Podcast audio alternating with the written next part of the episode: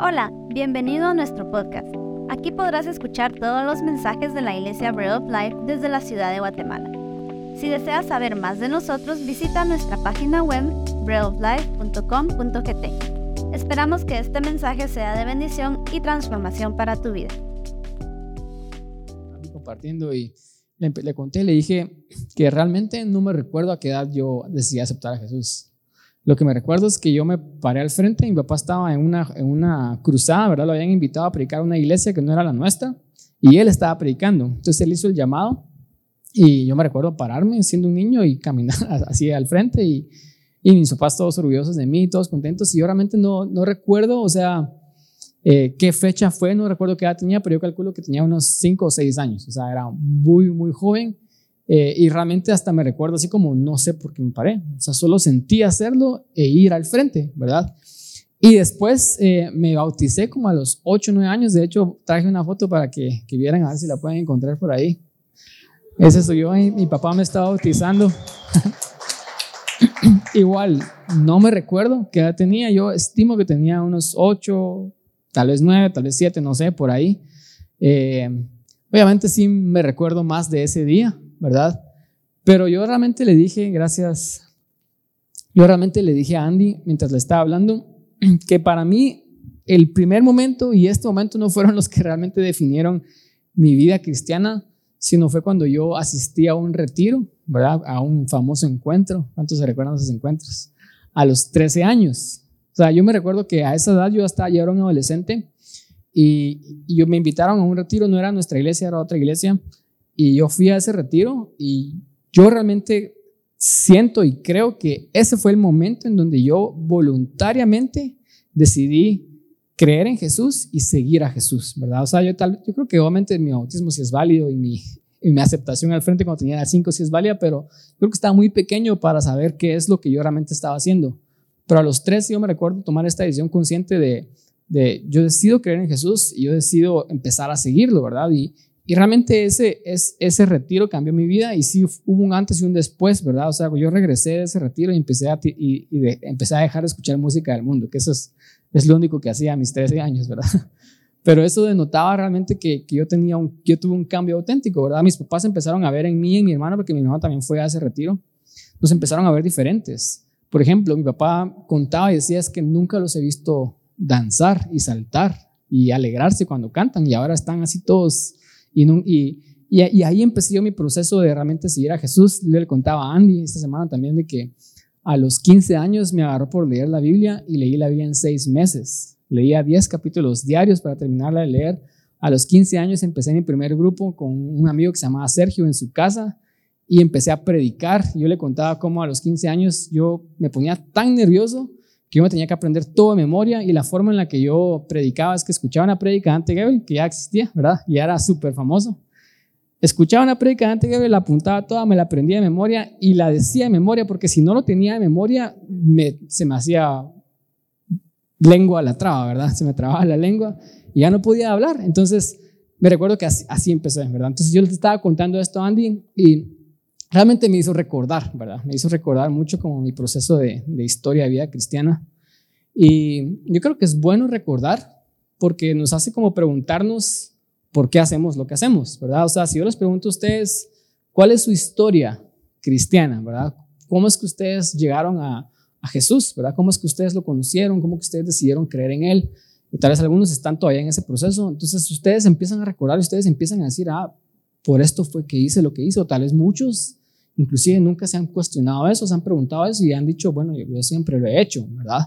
Pero yo creo que es bueno preguntarnos esas cosas y recordar porque, porque nos da como perspectiva, ¿verdad? Y eso fue lo que pasó esta semana eh, y eso es exactamente el fin de esta serie para los que vienen por primera vez o no han venido en varias semanas. Eh, en esta serie lo que estamos haciendo es como preguntarnos esas preguntas que tal vez son como bastante obvias, pero que es bueno preguntárnoslas porque nos, nos dan perspectiva, nos dan claridad de por qué hacemos lo que hacemos, ¿verdad? O sea, si yo les preguntara aquí a ustedes el día de hoy, ¿por qué ustedes vinieron hoy acá, ¿verdad? ¿Por qué no se quedaron en sus casas, ¿verdad? ¿Por qué hicieron estar acá cuando claramente ustedes pueden estar haciendo cualquier otra cosa, ¿verdad? ¿Por qué? ¿Verdad? Yo les puedo preguntar, ¿por qué ustedes a los que oran, por qué oran? A los que leen la Biblia, ¿por qué leen la Biblia? O tal vez ustedes son de los que tratan. Entonces yo les digo, ¿por qué ustedes tratan de ir a la iglesia? ¿Verdad? Porque ustedes tal vez no son tan consistentes, pero de vez en cuando vienen acá y se congregan, de vez en cuando se recuerdan que tienen que orar y oran, de vez en cuando se recuerdan que tienen que leer la Biblia y tratan de leer la Biblia. O sea, ¿por qué hacen eso? ¿Verdad? Y, esas son las preguntas que, me llevaron a mí a, a, hacer esta serie y al final es que yo creo que todos hacemos estas cosas y todos estamos aquí hoy, lo podemos resumir en esto, aunque todos tenemos una creencia en común. Todos están acá hoy porque de alguna u otra manera ustedes creen en Jesús, ¿verdad? O quieren saber más de Él, quieren conocerlo, quieren incrementar en esa fe, ¿verdad? O tal vez ya lo tienen, pero en, en general todos tenemos esa misma creencia en común. Por eso es que nos congregamos, por eso es que leemos la Biblia, por eso es que oramos, porque tenemos esta creencia en común, que es que creemos en Jesús, ¿verdad? Y hemos estado basando este, esta, esta serie en este versículo que es Mateo 16, 18, y lo vuelvo a leer. Y Jesús le hizo esta pregunta a sus discípulos. Él le dijo, quiero saber qué dicen las personas acerca de mí. ¿Qué es lo que dicen las personas de quién soy? Y ellos dijeron, bueno, unos dicen que eres esto, otros dicen que eres lo otro. Y después Jesús les dijo a sus discípulos, ¿quién dicen ustedes que soy yo? Y es una pregunta como bien, bien, eh, bien impactante porque Jesús estaba tratando de llevar al por qué. O sea, ¿por qué me siguen? Según ustedes, ¿quién soy yo? ¿Verdad? Esa fue la pregunta que Jesús le hizo con sus discípulos, ¿qué es lo que estamos haciendo en esta serie? Y Pedro respondió y le dijo, tú eres este versículo, ¿verdad? Eh, Mateo 16, 18, eh, tú eres Cristo, el Hijo del Dios viviente, ¿verdad? Y, y, Jesús le respondió y le dijo, y yo te digo que tú eres Pedro y sobre esta roca edificaré mi iglesia y las puertas del Hades no prevalecerán contra ella. O sea, Jesús, Pedro da esta declaración y dice, tú eres Cristo, el Salvador, y tú eres el Hijo del Dios viviente, Dios. Esas dos cosas son el fundamento, ¿verdad? Y Jesús le responde, esto no te lo reveló eh, carne y sangre, sino el Padre que está en los cielos. Y sobre esto voy a edificar mi iglesia. Esta es la primera vez que se menciona la palabra iglesia. O sea, Jesús está diciendo que el fundamento de esto, el fundamento de por qué hacemos lo que hacemos es nuestra creencia en Jesús, específicamente de que Él es nuestro Salvador y que Él es Dios. Porque los demonios también creen que Jesús existe. Y eso es muy diferente, ¿verdad? Los demonios creen y tiemblan, pero es muy diferente creer de que Él es tu Salvador y que Él es Dios, ¿verdad? Y es muy diferente creer así como, ah, yo creo que sí existe Jesús o existió Jesús, ¿verdad? Eh, y ese es el fundamento de esta iglesia. Entonces eso nos llevó a esta serie. Ahora sí, el título de la serie de es que ¿por qué Jesús importa? Porque si todo es acerca de Jesús, ¿verdad? Esa es la razón por la cual nos juntamos, esa es la razón por la cual leemos la Biblia, esa es la razón por la cual oramos. Entonces, ¿por qué Jesús importa? Y esta es la cuarta semana donde yo estoy respondiendo estas preguntas. La primera semana, este es un gran resumen, la primera semana yo dije Jesús importa porque solamente Él sacia. ¿verdad? Hablamos de cómo Él es el pan de vida y Él sacia nuestras necesidades espirituales, ¿verdad? Que es la única necesidad espiritual, es la vida eterna, es el único que la puede sanar, ¿verdad? Que la puede satisfacer. Eh, ¿Por qué Jesús importa? Semana número dos, porque solamente Jesús nos permite ver. Él es la luz del mundo, ¿verdad? Semana número tres, la semana pasada, ¿por qué Jesús importa? ¿Cuál era? A ver si se recuerdan. Porque yo necesito que me digan, porque no me recuerdo. A ver. Alguien así valiente. Es que solo escucho murmullos. ¿Por qué Jesús importa? La semana pasada hablamos de la puerta. Yo soy la puerta. Y Jesús importa porque solamente es, Él es el acceso al cielo. Nadie más, ¿verdad? Entonces son, son declaraciones muy fuertes de Jesús, que solamente Él es el pan de vida, Él es la luz del mundo, Él es la puerta, ¿verdad? Al cielo, ¿verdad? Y hoy para responder, continuar respondiendo esta pregunta, vamos a, a, a decir por qué Jesús importa y el título de este mensaje es porque Jesús es un líder como ningún otro. O sea, no hay ningún otro líder como Jesús, ¿verdad? Yo no quise poner es el mejor líder, sino quise poner es, eh, no hay ninguno como Él, ¿verdad? Porque tampoco quise decir no hay buenos líderes, solamente Jesús, porque yo creo que sí han habido muy buenos líderes en la historia humana, pero no ha habido ninguno igual influyente como Jesús, ¿verdad? Y eso es lo que quiero decir el día de hoy. Obviamente yo empiezo así como mi investigación cuando me pongo a predicar y grandes líderes de la historia, ¿verdad? Señor Google, ahí pongo buscar y me metí a los primeros 10 que me, páginas que me sugirió Google y de las 10 listados, habían listados de 10, habían listados de 5, habían listados de 24, habían listados de 40 y pico de líderes. En los listados, en esos 10 listados que vi, porque no quise seguir viendo, porque obviamente iba a perder mi tiempo, Jesús aparecía nada más en dos listados. Y habían, y todos los listados que yo me metí no eran como líderes modernos o líderes del, del mundo moderno, sino eran líderes de la historia humana. Y en ocho no toman en cuenta a Jesús para nada. Y por ejemplo, Jesús en esos 10 solo estaban dos listados. ¿Y saben quién también estaba dos veces en esos listados? Hitler. sí, exactamente, porque lo consideran un excelente líder, o sea, un mal líder que llevó a malas cosas, pero, pero al final un líder exitoso porque llevó a una nación entera a todas estas cosas, ¿verdad? Entonces, Hitler aparece dos veces, Jesús aparece dos veces. Entonces, claramente aquí no hay una como, no hay un punto de vista realmente objetivo.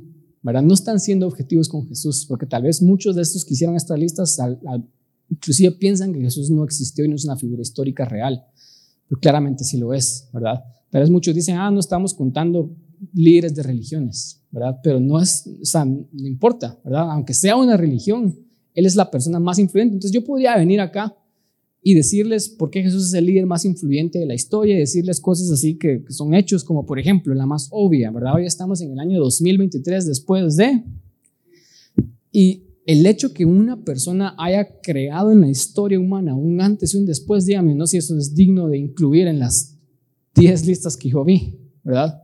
Pero aún así, 8 listas no lo incluyeron. Yo podría venir y darles argumentos y decirles como Jesús, eh, por ejemplo, a los 33 años, o sea, yo tengo 34 y ahorita yo digo, o sea, me impresiona lo, que Jesús pudo hacer a los 33. No sé si a ustedes les pasaba cuando ustedes estaban pequeños, ustedes pensaban que a los 33 era una persona muy adulta y ahí vas a tener la vida resuelta. Y después llegas a los 30, a los 33 y te das cuenta que apenas estás descifrando la vida y que no puedes con tu propia vida. Y yo estoy en esa etapa donde tengo 34 y admiro lo que Jesús hizo siendo una persona tan joven. A los 33 años, él creó un movimiento que dos mil años después sigue. O sea, las iglesias se siguen juntando dos mil años después, ¿verdad? De Jesús, porque su, movimiento fue tan exitoso que el movimiento sigue. El día de hoy, por ejemplo, yo podría venir y decirles que la Biblia, que es el libro que habla acerca de Jesús, es el libro más vendido de la historia, ¿verdad? Es el libro con más traducciones, ¿verdad? Y mientras estaba leyendo esto, Dicen que la Biblia es el libro más vendido de toda la historia y siempre lo va a ser. Porque el número de copias que tiene no hay posibilidad que cualquier otro libro le pueda alcanzar nunca. Imagínense eso.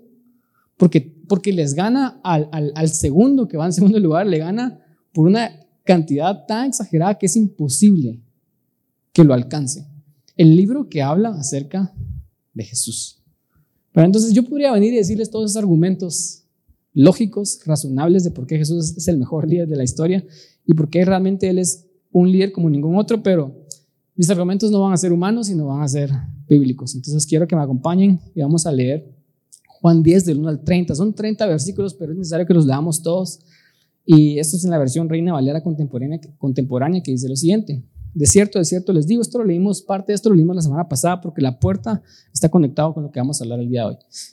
Eh, de, cierto, de cierto les digo que el ladrón y el salteador es el que no entra por la puerta del rey de las ovejas, sino que trepa por otra parte. Pero el que entra por la puerta es el pastor de las ovejas. A este el portero le abre la, la puerta y las ovejas oyen su voz y él la llama por su nombre y la saca. Y una vez que ha sacado a todas sus ovejas, va delante de ellas y las ovejas lo siguen porque conocen su voz. Pero a un extraño no lo siguen, sino que huyen de él porque no conocen la voz de gente extraña. Jesús les dijo esta alegoría, pero ellos no entendieron qué les quiso decir. Entonces, una vez más, Jesús les dijo, de cierto, de cierto les digo, yo soy la puerta de las ovejas, que eso lo vimos la semana pasada. Em, todos los que vinieron antes de mí son ladrones y salteadores, pero las ovejas no los oyeron. Yo soy la puerta. El que por mí entra será salvo, entrará y saldrá y hará pastos. El ladrón no vino sino para hurtar, matar y destruir. Yo he venido para que tengan vida y para que la tengan en abundancia. Versículo 11, él dice, un nuevo gran yo soy. Él dice, yo soy el buen pastor. Y dice, el buen pastor da su vida por las ovejas, Pero el asalariado, o sea, el, que trabaja solo por dinero, el que no es pastor ni dueño de las ovejas, huye y abandona las ovejas cuando ve venir al lobo, y el lobo las arrebata y las dispersa. Al que es asalariado no le importan las ovejas. Yo soy el buen pastor, yo conozco mis ovejas y ellas me conocen a mí. Así como el Padre me conoce a mí, yo conozco al Padre porque yo pongo mi vida por mis ovejas. También tengo otras ovejas que no son de este redil. También aquellas debo de traer y oirán mi voz y habrá un rebaño y un pastor. Por eso el Padre me ama, porque yo pongo mi vida para volver a tomarla. Nadie me la quita, sino que yo la doy por mi propia cuenta. Tengo poder para ponerla y tengo poder para volver a tomarla. Este mandamiento lo recibí de mi padre y volvió a, ser, volvió a haber disensión entre los judíos por causa de estas palabras y muchos de ellos decían, tiene demonio y ha perdido el juicio. ¿Por qué hacerle caso? Otros decían, estas palabras no son de un endemoniado. ¿Acaso puede un endemoniado abrir los ojos de los ciegos, que es lo que acababa de hacer? Eh, y era invierno y en Jerusalén se estaba celebrando la fiesta de la dedicación y Jesús andaba en el templo, en el pórtico de Salomón. Y entonces los judíos lo rodearon y le dijeron, ¿hasta cuándo vas a perturbarnos el alma. Si tú eres el Cristo, dínoslo abiertamente. Y Jesús le respondió y les dijo, ya se los he dicho. Ustedes no creen, pero las obras que yo hago en nombre de mi Padre son las que dan testimonio de mí. Si ustedes no creen es porque ustedes no son mis ovejas, las que son mis ovejas oyen mi voz y yo las conozco y ellas me siguen y yo les doy vida eterna y no perecerán jamás y nadie las arrebatará de mi mano. Mi Padre me las dio, que es mayor que todos y nadie las puede arrebatar de las manos de mi Padre. El Padre y yo, uno somos. Eh, es un poco largo, pero ahorita lo vamos a hablar bien. Eh, y tengo nada más dos puntos el día de hoy, ¿verdad? Hablando de esto de por qué Jesús es un líder como ningún otro. Y Él es un líder como ningún otro porque, punto número uno, Jesús lidera con el ejemplo. Los seres humanos, todos crecemos solamente cuando estamos, nos estamos desarrollando como, como niños y como bebés. La forma en la que aprendemos es a través de ver, es a través de experimentar, ¿verdad? De hecho, nosotros aprendemos más de nuestros papás por lo que los vimos hacer que por lo que ellos nos dijeron, ¿verdad? Y esto es cierto, o sea, yo a veces miro cualidades en mi hija Cassandra que son cualidades mías y cualidades de Dana, ¿verdad? Y nadie le dijo, nadie dijo que tenía que hacer esas cosas, pero ella las hace porque nos ve a nosotros hacerlas. A veces yo también miro en Dana cosas que de repente yo me junto con mi suegra y yo digo, son iguales, ¿verdad? Hablando, hablando bien, ¿verdad? Pero son iguales, o sea, tienen muchas cosas que son idénticas. Y eso obviamente Dana no las hace a propósito, ella no las hace porque ella dice, yo voy a, quiero ser con mi mamá, sino ella las hace porque creció viendo a su mamá y así las hace ella también. Y esto es súper increíble verlo porque, y es, y es poderoso también entenderlo porque esto funciona para bien y para mal. O sea, tus hijos van a aprender de lo que tú les mostrás, no lo, no lo que tú les decís, sea bueno o sea malo. O sea, Cassandra realmente, hasta que ella pueda tomar sus propias decisiones y tal vez después de la adolescencia, en la adultez, ¿verdad? En toda su niñez y, y, adolescencia y por mucho tiempo de su vida, a menos que haga un proceso de introspección, ella va a ser el reflejo de mi persona y de Dana. Porque ella creció en este ambiente donde lo que ella ve, eso es lo que ella es, es lo que ella hace, ¿verdad? Eh, yo tenía un amigo que una vez estábamos en la casa de este amigo y su papá lo regañaba un montón porque este mi amigo era bien rebelde y no le hacía caso a su papá y su papá, y ya sabes, lo empezó a regañar enfrente de nosotros y era ese tipo de papá que decía malas palabras y todo. Y él, pero mira, vos haces lo mismo, le decía él. Mi amigo le decía a su papá. Y su papá le dijo, vos tenés que hacer lo que yo digo, no lo que yo hago. Y mi amigo decía, qué tonto es su argumento. ¿verdad? Él no le hacía caso a su papá porque él no va a hacer algo que su papá le está diciendo no lo haga si su papá lo está haciendo, ¿verdad? Y él ya era un adolescente, ¿verdad? Ya entendía y conscientemente decidía hacer esas cosas y decía, yo no me voy a dejar guiar por alguien que no me está demostrando cómo hacerlo, ¿verdad? Y, y eso, es, eso es cierto con la vida, ¿verdad? Y Jesús sabe esto. Pero es que Jesús lidera y es el tipo de líder que no lidera con palabras. O sea, ahorita tenemos la Biblia, pero él lideró haciendo. Él lideró con el ejemplo. Entonces quiero que regresemos a Juan 10, del 1 al 3. Él dice, de cierto, de cierto les digo, ladrón y el saqueador no es el que entra por la puerta del redil de las ovejas, sino que trepa por otra parte. Pero el que entra por la puerta es el pastor de las ovejas. A este el portero abre la puerta y las ovejas oyen su voz y las llama por nombre y la saca. La semana pasada hablé un poco de esto, pero para los que no vinieron, Jesús estaba hablando de que hay una puerta, ¿verdad? Y otros tratan de entrar a la puerta, pero no pueden entrar a la puerta. Y la puerta, el portero le abre la puerta nada más al pastor de las ovejas. Y la semana pasada respondimos esta pregunta, ¿por qué el portero, que es Dios y están hablando de la puerta del cielo, le abre la puerta nada más a Jesús y no a otras personas?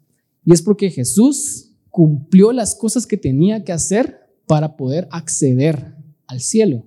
Jesús vino acá y vivió una vida perfecta, que ese era el estándar para ir al cielo, y otros no viven una vida perfecta, no pueden vivir una vida perfecta, entonces por eso no se pueden ganar el cielo. Jesús vino e hizo todas las cosas que tenía que hacer para ganarse el acceso al cielo. O sea, Él fue el único hombre que realmente nunca pecó, ¿verdad? Jesús no tenía por qué hacer esto, pero Él lo hizo porque Él quería servir de ejemplo, ¿verdad? Y por ejemplo lo miramos en que Él a los 30 años va y se bautiza con Juan.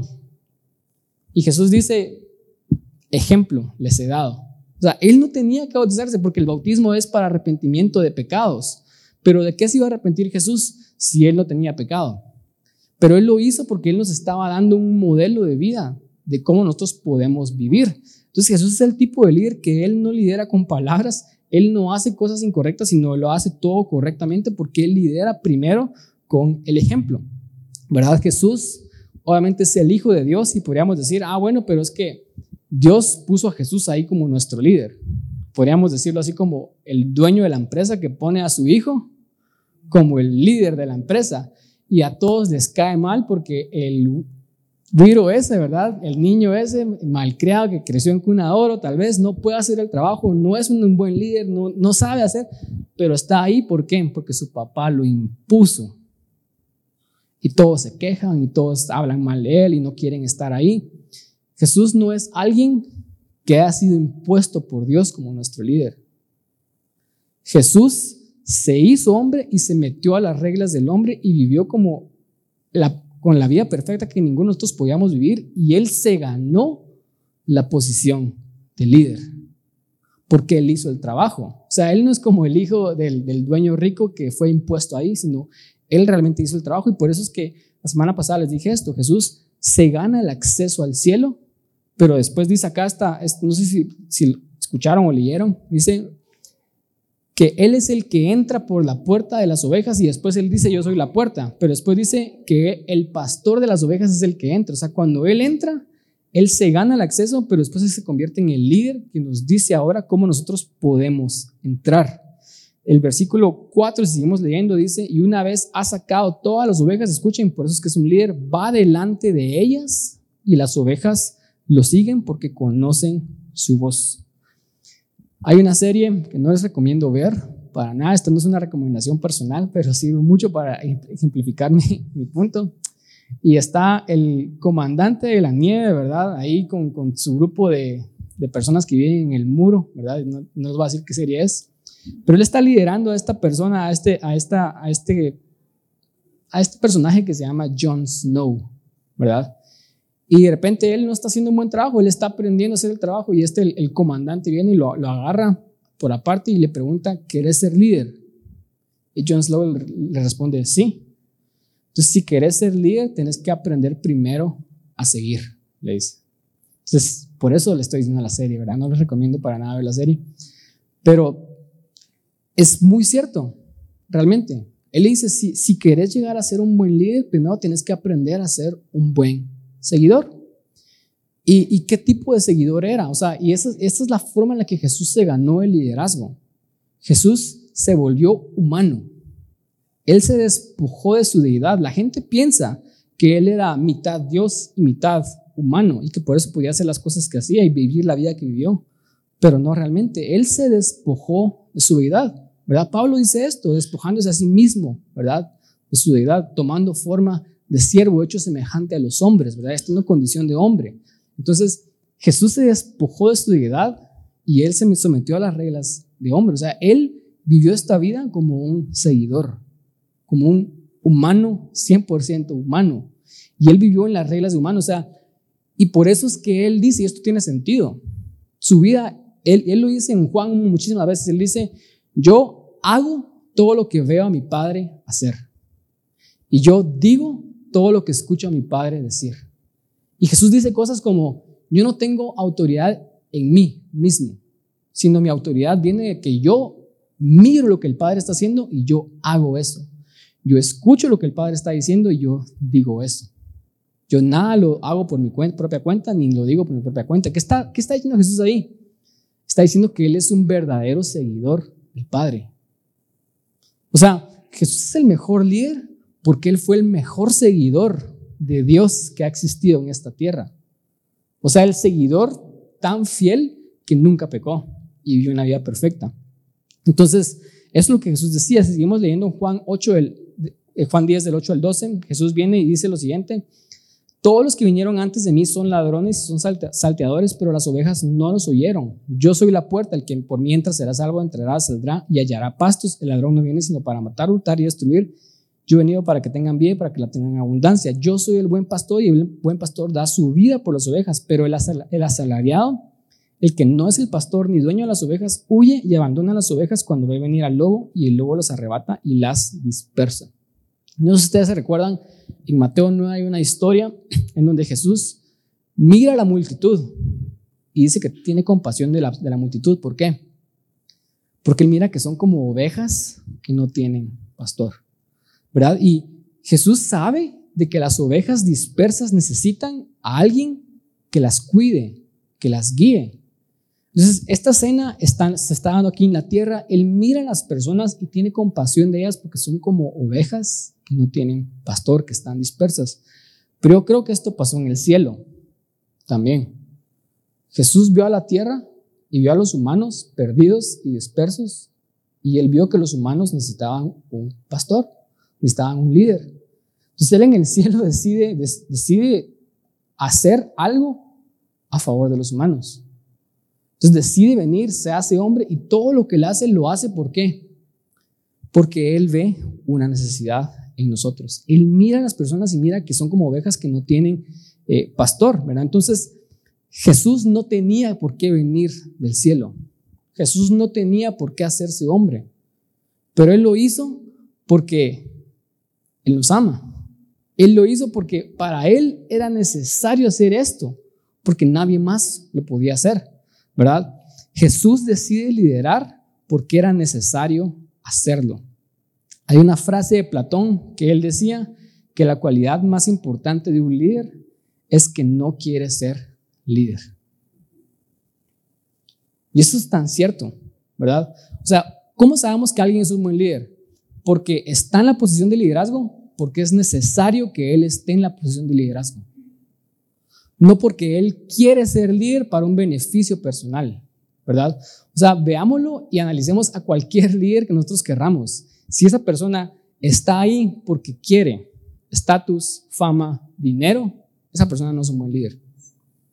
Si esa persona está ahí porque es necesario que esté ahí, porque si él o ella no está ahí, las cosas no pasan, las cosas no avanzan o esto malo pasa, esa persona es un buen líder, ¿verdad? Y esta frase de Platón salió en la, en la película de los dos papas, no sé si ustedes la vieron, en donde estaban haciendo un conteo de quién iba a ser el siguiente papa y el papa Francis no quería ser papa. Él decía, no, mejor denle mis votos a otra persona.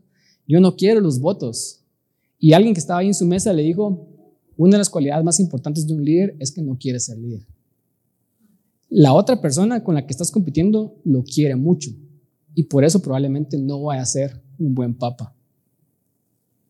Oye, yo lo he visto en todos lados. Yo he visto gente que quieren estar acá porque quieren predicar y quieren sentirse importantes. Esa no es la mejor motivación para ser líder. Esa no es la verdadera motivación para ser líder. Y esa no era la motivación de Jesús para ser líder. O sea, Jesús no se convirtió en líder para recibir la gloria y para que nosotros lo veremos. Eso va a pasar claramente, ¿verdad? Porque Él hizo el trabajo, ¿verdad? Pero Él se hizo líder porque era necesario que Él lo hiciera. Porque nos ama, ¿verdad? Jesús mira que las ovejas están en peligro, mira que hay un ladrón que está robando, que está matando, que está destruyendo. Y cuando otros líderes, los asalariados, ven el peligro y se van, ¿verdad? Jesús decide pelear y dar su vida por las ovejas. Que eso me lleva a mi punto número dos. O sea, Jesús es un líder como ningún otro porque Jesús lidera por nuestro mejor interés. Jesús no lideró porque quería liderar, ¿verdad? No sé si ustedes saben que cuando Jesús vivió esta vida, su vida no fue fácil. No fue para nada fácil como lo es la vida de cualquier líder en la historia. A veces nosotros miramos a las personas que están ahí haciendo cierta labor en el liderazgo y nosotros quisiéramos estar ahí porque se mira glamuroso estar ahí. Nosotros miramos la vida de estas personas que están haciendo liderazgo, sabemos de que sus vidas son más complejas, sus vidas son más difíciles. ¿Verdad? Yo sé, yo sé que muchos de ustedes son líderes y ustedes alguna vez han preguntado, ¿por qué estoy haciendo esto? ¿Por qué me metí a este gran camote, verdad? No hay necesidad de que yo esté haciendo esto, no hay necesidad que yo me, tenga, me meta problemas que no son míos. Pero ¿por qué lo hacemos? O sea, ¿por qué lo hace un buen líder? Porque, porque es necesario que lo haga. Jesús mismo, ¿ustedes creen que Jesús quería morir y que él era masoquista? Que él quería sufrir tanto. Él está en la cruz y él ora y le dice, Dios, Padre, si es posible, por, por favor, que pase de mí esta copa, porque él no quería sufrir. Pero él está dispuesto a sufrir porque es necesario que él sufra.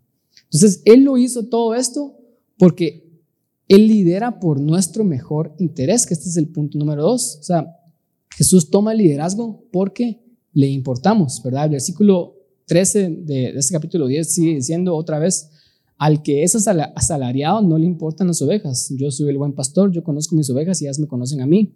Así como el Padre me conoce a mí, yo conozco al Padre y yo pongo mi vida por las ovejas. O sea, Jesús está diciendo, obviamente la comparación se está poniendo como un pastor. Y está diciendo, hay pastores que pastorean por dinero. Y cuando estás pastoreando por dinero, ¿qué pasa cuando viene el lobo y se quiere comer tus ovejas? Ahora tú decís, no, estas ovejas no valen mi vida, porque yo no prefiero conservar mi vida, ¿verdad? Y perder mi trabajo, pero yo no voy a morir por una oveja. Al asalariado, cuando no hay dinero, se va. Hay líderes que se hicieron líderes porque había dinero de por medio. Pero el momento en el que no hay dinero, ¿qué pasa con esos líderes? Se van. Hay líderes que se hacen líderes porque tienen un interés personal oculto.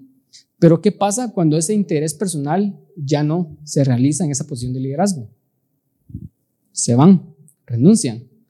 Pero Jesús no es como el asalariado, eso es lo que le está diciendo. O sea, Él da su vida por las ovejas y pensando objetivamente, ¿qué vale más? ¿La vida de una oveja o la vida de un ser humano?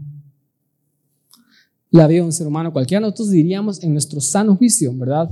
No vale la pena que te sacrifiques por la vida de una oveja.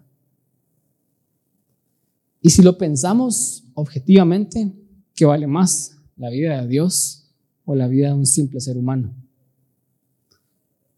En esa comparación no vale la pena que Dios se sacrifique por los seres humanos. Sin embargo, lo hace ¿por qué? Dios lo estaba obligando. Entonces ustedes leyeron que Él dice, yo hago esto por mi propia cuenta, yo tengo poder para poner mi vida y tomarla si quiero. Él está diciendo, yo no lo estoy haciendo porque esté siendo obligado por mi papá que me está diciendo que tengo que hacer esto. Yo lo estoy haciendo porque yo quiero hacerlo porque los amo. Porque realmente tengo el mejor interés de mis ovejas en mente, ¿verdad? O sea, Él tiene tanto interés en nosotros que Él nos conoce por nombre. Juan 10, del 2 al 3 dice, pero el que entra por la puerta es el pastor de las ovejas, a este el portero le abre la puerta y las ovejas oyen su voz y las llama por nombre. O sea, Jesús es el líder que lidera naciones y lidera muchas personas, pero a Él nos importa por nosotros personalmente. Él conoce nuestros nombres y nos llama por nombre. Y por eso es que tiene sentido todas estas analogías y parábolas donde Él deja las 99 y se va por una. Porque su amor es tan personal que Él nos ama individualmente. Hace un par de semanas vi esta película Sonido y Libertad. ¿Cuántos ya la vieron? Súper triste la película, pero, pero muy buena tal vez de verla porque te hace concientizar muchísimo lo que pasa en el mundo, más si sos papá, ¿verdad? no les voy a contar la historia, pero obviamente este personaje, Tim Ballard, que es el héroe que salva niños, ¿verdad? De, de, ser esclavos sexuales, la película trata como, toda la película es como él busca una sola niña. Y él se, se, se, se volvió, no sé, se, obsesivo, exactamente, se puso obsesivo por una niña y todos le decían, pero mira, no la conoces, no sabes quién es, ¿verdad? Estás arriesgando tu vida. Y todo lo que él hizo para salvar a una niña, ¿verdad? Porque el, el fin era que una vida importa, ¿verdad? Esta puede ser mi hija. Todo lo que él hizo realmente él expuso su vida y todo fue un gran milagro. Y cuando yo estaba en esa película, yo no podía dejar de pensar en Jesús. Y, yo, le, yo le dije a Ana mientras estaba viendo la película, le dije, eso fue lo que Jesús hizo por nosotros.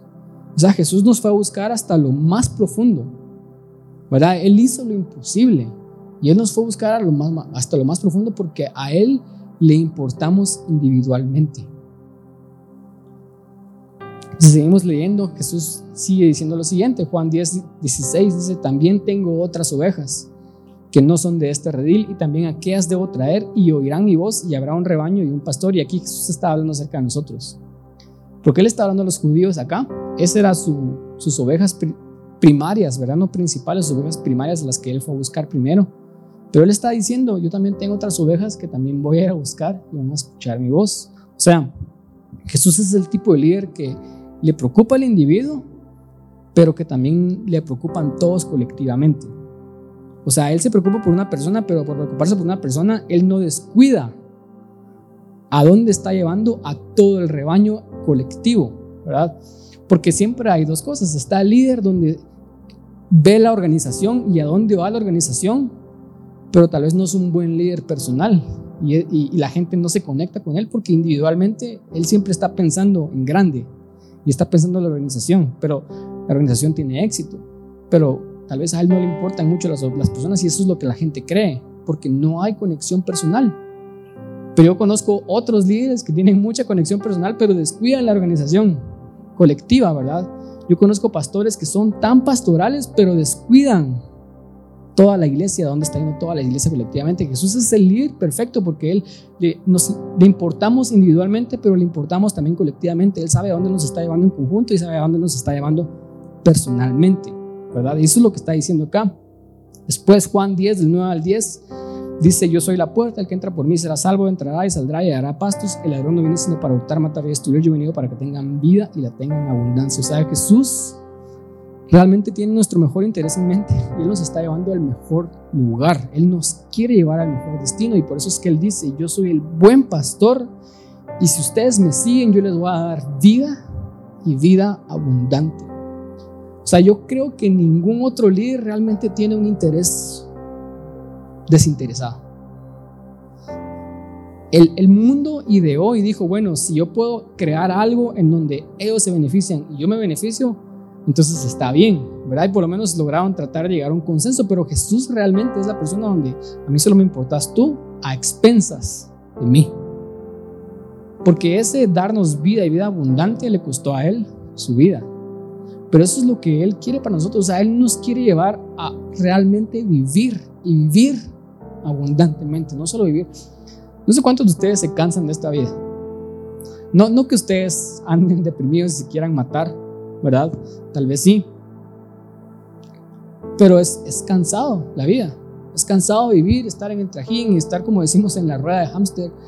Y todo, ¿por qué decimos, verdad? En esos momentos de frustración, ¿por qué hago esto? No vale la pena, ¿verdad? Y, Jesús nos está prometiendo realmente vivir y vivir abundantemente. Eso es lo que Él quiere por nosotros y Él lo puede hacer. Él pagó el precio, Él hizo todo lo que tenía que hacer para que nosotros podamos vivir así. Porque a Él realmente le importamos, Él realmente nos ama, ¿verdad? Después dice Juan 10, 28, seguimos avanzando, dice, y yo les doy vida eterna y no perecerán jamás ni nadie las arrebatará mano. O sea, el último destino final a donde Jesús nos está llevando no solamente a vivir mejor esta vida, a vivir abundantemente y estar acá llenos de gozo, de paz, de esperanza, porque eso es increíble vivirlo aquí en esta tierra. Pero su último destino es la eternidad. Su último destino es que nosotros no muramos eternamente y que nosotros estemos con Él por siempre. Él dice, estas son mis ovejas y yo les doy vida eterna y nadie las va a arrebatar de mi mano. Porque Él es el buen pastor y Él nos protege a la muerte, hasta la muerte del ladrón. El ladrón nos quiere matar, nos quiere robar, nos quiere destruir, pero Él, él nos agarra y nos defiende hasta que no, hasta que lleguemos a la vida eterna y estemos con Él por siempre. O sea, ese, ese es su destino final y eso no lo logra cualquier otro líder de la historia humana. Otros buenos líderes llevaron a gente, crearon buenos movimientos, todos esos movimientos terminan aquí en esta tierra, pero el movimiento de Jesús se extiende a la siguiente vida, se extiende a la eternidad y, y por eso Jesús es diferente y no es como ningún otro líder. Hay reyes que se sacrifican por los peones, hay presidentes que sacrifican, perdón, hay reyes que sacrifican a los peones cuando jugamos ajedrez, ¿verdad? Presidentes que sacrifican soldados, pero Jesús es el rey que se sacrifica por los peones, Jesús es el presidente que se sacrifica por los soldados. Y eso no tiene sentido, ¿verdad? Él nos protege hasta la muerte. Y para terminar, Juan 10 del 24 al 28, otra vez, dice que los judíos lo rodearon y le dijeron, ¿hasta cuándo vas a perturbarnos el alma si tú eres el Cristo? Dínoslo abiertamente. Jesús les respondió, ya se los he dicho y ustedes no creen, pero las obras que yo hago dan en nombre de mi Padre dan testimonio de mí. Si ustedes no creen es porque ustedes no son mis ovejas. Las que son mis ovejas oyen mi voz y yo las conozco y ellas me siguen yo les doy vida eterna y no perecerán jamás ni nadie las arrebatará de su mano. Entonces quiero terminar esto como siempre trato de terminar y es que ya que escuchamos acerca de Jesús y el buen líder que es, es que entendamos cuál es nuestra responsabilidad, qué es lo que tenemos que hacer si queremos experimentar lo que Jesús está prometiendo acá. Y primero Jesús dice, si ustedes no creen es porque no son mis ovejas. O sea, y después dice, las ovejas oyen mi voz. Eso quiere decir que si Él es el líder y Él es el buen pastor y yo soy su seguidor y yo soy su oveja, mi responsabilidad es creer en Él y escuchar su voz. O sea, porque de nada sirve que tengamos al mejor líder del mundo si nosotros no estamos dispuestos a seguirlo. De nada sirve que nosotros tengamos al mejor pastor del mundo si nosotros no estamos dispuestos a escuchar la voz de ese pastor. Y aquí es donde yo creo que entra este conflicto de por qué a veces no estamos experimentando lo que Jesús promete que podemos experimentar. Y es porque Él siendo el mejor líder de la historia, nosotros no lo seguimos. Nosotros no lo escuchamos, no creemos realmente sus palabras al 100%. Él dice, las ovejas creen y las ovejas oyen mi voz, ¿verdad? Después lo dice en varios versículos. Versículo 3 dice, las ovejas oyen su voz y él las llama por nombre y las saca. Versículo 16, tengo otras ovejas que no son de este redil, también aquí os debo traer y van a oír mi voz. O sea, nuestra única responsabilidad es reconocerlo como líder, escuchar su voz, seguir esa voz. Esa es nuestra única responsabilidad. Y obviamente para escuchar la voz de Dios, porque a esto vamos a aterrizarlo, lo que tenemos que hacer primero para escuchar la voz de Dios es aprender a diferenciar entre la voz del enemigo, la voz del ladrón y la voz del buen pastor. Porque hay un contraste. Jesús está comparando al ladrón, ¿verdad? Que no viene sino para hurtar, matar y destruir, y él, el buen pastor. Él está hablando de ladrones y salteadores y después dice, pero yo, esto. Entonces, ¿qué tenemos que hacer realmente? Tenemos que primero diferenciar la voz que estamos escuchando, porque se trata acerca de escuchar una voz, ¿verdad? Tenemos que conocer su voz. Versículo 14 dice, yo soy el buen pastor, yo conozco mis ovejas, pero ellas también me conocen a mí. Entonces yo les estoy hablando del mejor líder que ha existido en toda la historia y es irrefutable que él es el mejor líder que ha existido en toda la historia. Pero si es el mejor líder que ha existido en toda la historia, la pregunta es ¿por qué no lo seguimos? ¿Por qué no creemos las cosas que Él dice y no las hacemos al pie de la letra? ¿Por qué no vivimos nuestras vidas como Él dice que tenemos que vivir nuestras vidas si realmente Él es el mejor líder de la historia? Porque no creemos completamente, porque no escuchamos su voz, ¿verdad? No podemos distinguir entre su voz y la voz del ladrón, porque hoy escucho esta palabra y me siento bien, pero mañana, el día lunes, empiezo a escuchar un montón de mentiras empiezo a seguir esas mentiras y no, y yo digo, bueno, tal vez es Dios, esto es lo que Él quiere para mí y no hemos aprendido a diferenciar la voz. Él dice, mis ovejas creen en mí, oyen mi voz, mis ovejas me conocen. Entonces, ¿qué tenemos que hacer para escuchar la voz de Dios y conocerlo a Él? Para que nosotros realmente sepamos que es Él quien nos está hablando. Porque eso es lo primero. O sea, si queremos seguir su voz, tenemos que conocer su voz. ¿Qué tenemos que hacer? Lo quiero llevar a una cosa. Lo que tenemos que hacer es leer la Biblia. Es así de fácil. Porque yo creo que Dios les puede hablar en sueños, Dios les puede hablar en pensamientos, Dios les puede hablar, pero todo eso siempre va a estar alineado a su palabra. Cualquier cosa que no esté alineada a su palabra no es Dios. Él ya se reveló, Él ya dio su voz revelada para que tengamos una guía de cómo vivir la vida y esa es su palabra. Entonces, otra vez, si Él es el, el mejor líder de la historia y Él tiene un manual de cómo vivir la vida, ¿por qué no estamos leyendo ese manual? Si debería ser así de fácil. Si ustedes están pasando problemas financieros el día de hoy y hoy en esta iglesia de milagro viene un billonario y todos lo conocemos y todos, quién vino y es fulano de tal. Y ustedes tienen la oportunidad de hablar después de él al final del culto y le dicen, mira, ¿será que te puedo hablar? Y él es súper abierto, súper humilde y le dice, está bien, cuéntame. Es que fíjate que tengo problemas financieros, estoy pasando esto. Ah, te voy a decir qué hacer y espero que lo hagas y viene y nos da un consejo de qué hacer. Porque Él es billonario, Él sabe cómo salir de deudas, Él sabe cómo salir de la situación en la que estamos, Él sabe cómo escalar nuestra empresa, cómo hacer todo lo que tenemos que hacer para llegar donde Él está. Él sabe porque Él ya lo hizo. Y Él nos da el consejo y no lo hacemos. ¿Por qué? ¿Verdad? Y, yo creo que esa es como la vida cristiana de todos los cristianos. Jesús es el mejor líder y su manual ya está acá. Y Él ya nos reveló las cosas y nos dio un mapa de cómo vivir la vida. Y nosotros lo leemos y no lo hacemos. Tal vez muchos de nosotros no lo, ni siquiera lo leemos. Y como no lo leemos, viene el otro ladrón, nos miente y le creemos a Él. Y lo seguimos a Él. ¿Por qué? ¿Por qué vamos a seguir a la persona que nos está robando, que nos está matando y que nos está destruyendo nuestras vidas? ¿Por qué? ¿Por qué vas a, seguir, vas a seguir a la persona que te quiere ver igual que él? Mal, condenado eternamente.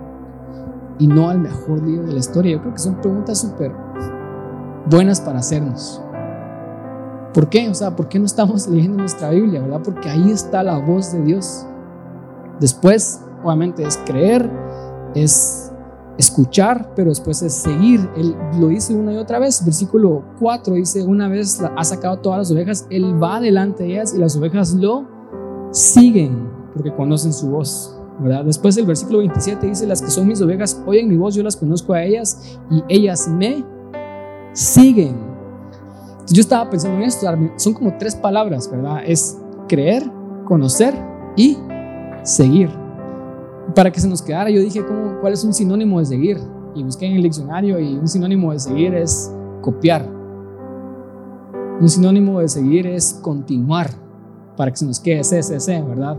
Creer, conocer a Dios, continuar su misión, copiarlo a Él, seguirlo a Él. Pero después yo dije, bueno, ¿qué significa seguir? ¿verdad? Y me fui al diccionario griego, que me gusta hacer eso. Creo el diccionario griego tiene una, expande mucho el lenguaje. Y seguir, la palabra que se usa acá, es acolo, que viene de la palabra camino y significa ir por el mismo camino, acompañar. Entonces realmente Jesús es un buen líder y Él nos está llevando por un lado. He dicho esto en los últimos domingos. O Él nos habla, pero su voz es, una voz en movimiento. Por eso Él entra en las ovejas, pero después Él va delante de ellas y las ovejas van siguiendo. O sea, y este seguir es caminar la vida siguiendo a Jesús. Y esa es la clave, o sea, es, es, acompañar a Jesús, es, es copiarlo a Él, es continuar su misión. Entonces, si Jesús es el mejor líder de la historia, creo que tenemos que aprender a seguirlo a Él. Y es, esa creo que es la, gran clave de la vida. No pido que nos pongamos de pie, vamos a terminar orando.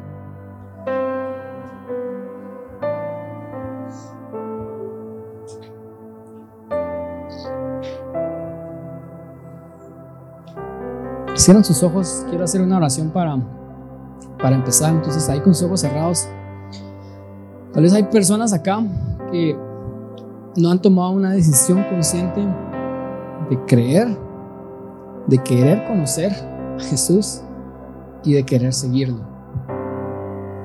Y esta es una buena oportunidad para hacerlo. Porque si vamos a seguir a alguien, ¿por qué no seguimos al mejor líder que ha existido en toda la historia humana? No ha habido ningún otro como Jesús, ningún otro líder ha tenido el impacto que Jesús ha tenido en esta vida, en la historia humana. Entonces ahí con los ojos cerrados quiero hacer una invitación a todas las personas que nunca han hecho esta oración, o tal vez lo hiciste hace muchísimo tiempo y te alejaste, tal vez eh, has estado caminando otro camino, pero hoy Dios te está hablando y te está diciendo, mira, tienes que seguirme, tienes que caminar el camino conmigo. Yo te quiero llevar a un mejor lugar, yo te quiero llevar a vida abundante, te quiero llevar a vida eterna. Tengo todas estas cosas preparadas para ti, yo soy un buen pastor yo te quiero llevar a pastos para que descanses, para que estés seguro. Yo te quiero proteger del enemigo, pero solo me tenés que dejar, solo me tenés que seguir. Entonces Dios te está haciendo esta invitación el día de hoy. Si la quieres hacer por primera vez, quiero que repitas después de mí y que le digas, Señor Jesús, yo hoy decido conscientemente creer en ti. Yo creo que tú eres Dios, el Hijo de Dios, y yo creo que tú eres mi Salvador. Yo creo que tú viniste a esta vida y tú hiciste las cosas que yo no podía hacer para servir de ejemplo, para que yo pudiera vivir la vida siguiéndote. Y hoy decido creer de que tú eres ese Dios, ese Salvador. Yo quiero conocerte Jesús, yo quiero seguirte. Para todos los demás creyentes que también tal vez ya estamos seguros de nuestra salvación, de nuestra fe, los quiero motivar a que hagamos una oración en donde decidimos seguir a Jesús, porque yo creo que son dos eventos distintos. Muchas personas creen y se quedan en ese primer paso, pero nunca deciden realmente seguir a Jesús. Y seguir a Jesús es una decisión consciente que también tenemos que hacer en nuestras vidas. Jesús llamó a sus discípulos entre la multitud y les dijo, hey, seguime. Y los discípulos lo dejaron todo e inmediatamente lo siguieron. Yo creo que esa es la decisión que muchos tenemos que hacer el día de hoy, tal vez porque ya creemos que Él es nuestro Dios, y nuestro Salvador, nos vamos a ir al cielo, nos vamos a ir a la eternidad con Él, pero tal vez no estamos caminando esta vida con Él, no lo estamos copiando, no estamos continuando su misión. Entonces, si, si ese sos tú y quieres hacer esta otra decisión, te voy a pedir que ores conmigo, que le digas, Señor Jesús, yo quiero seguirte. Yo sé que me estás llamando y estás diciendo mi nombre entre la multitud. Y hoy decido seguirte, Jesús. Yo hoy decido tomar esa decisión como los discípulos de dejar mi vida y de seguir tu camino. Yo quiero escuchar tu voz, yo quiero ser una oveja que escucha tu voz. Estoy cansado, Dios, de la vida en la que estoy viviendo, donde Satanás constantemente me roba, me destruye, me está matando. Yo quiero lo que tú das, Jesús, vida, vida abundante. Así que hoy decido esa decisión consciente de seguirte, Jesús. Toma mi vida, es tuya. Quiero terminar, como ya dije, motivándolos a que leamos la Biblia esta semana. Porque si queremos escuchar la voz de Dios, tenemos que leer su palabra. Entonces, formémonos el hábito de leer la palabra de Dios todos los días. A veces en las iglesias no decimos esto tan claramente y damos por sentado que la gente lee la Biblia, pero yo creo que la mayoría de cristianos no leen la Biblia. Ese es un gran problema. Entonces, ¿cómo vamos a seguir una voz que no escuchamos, que no conocemos? Entonces, los quiero motivar realmente a leer la Biblia esta semana. Comprométanse hoy ahí con Dios a leer la Biblia esta semana, todos los días, un poquito. No es, no es tan difícil leerla. Nos vamos a terminar adorando a Dios en este momento, vamos a terminar cantando. Cierren sus ojos por un momento más, vamos a decir que queremos conocerlo, que queremos estar delante de Él, que queremos seguirlo. Así que hablemos a Dios en este momento. Si este mensaje ha sido de bendición para tu vida, nos encantará saber sobre ti. Por favor, escríbenos un mensaje directo por medio de nuestras redes sociales o visita breadoflife.com.gt. Si estás en la ciudad de Guatemala y deseas visitarnos, Puedes hacerlo cada domingo a partir de las 5 de la tarde en el sótano 1 del Centro Comercial Arcadia Shopping de la zona 10 de Guatemala.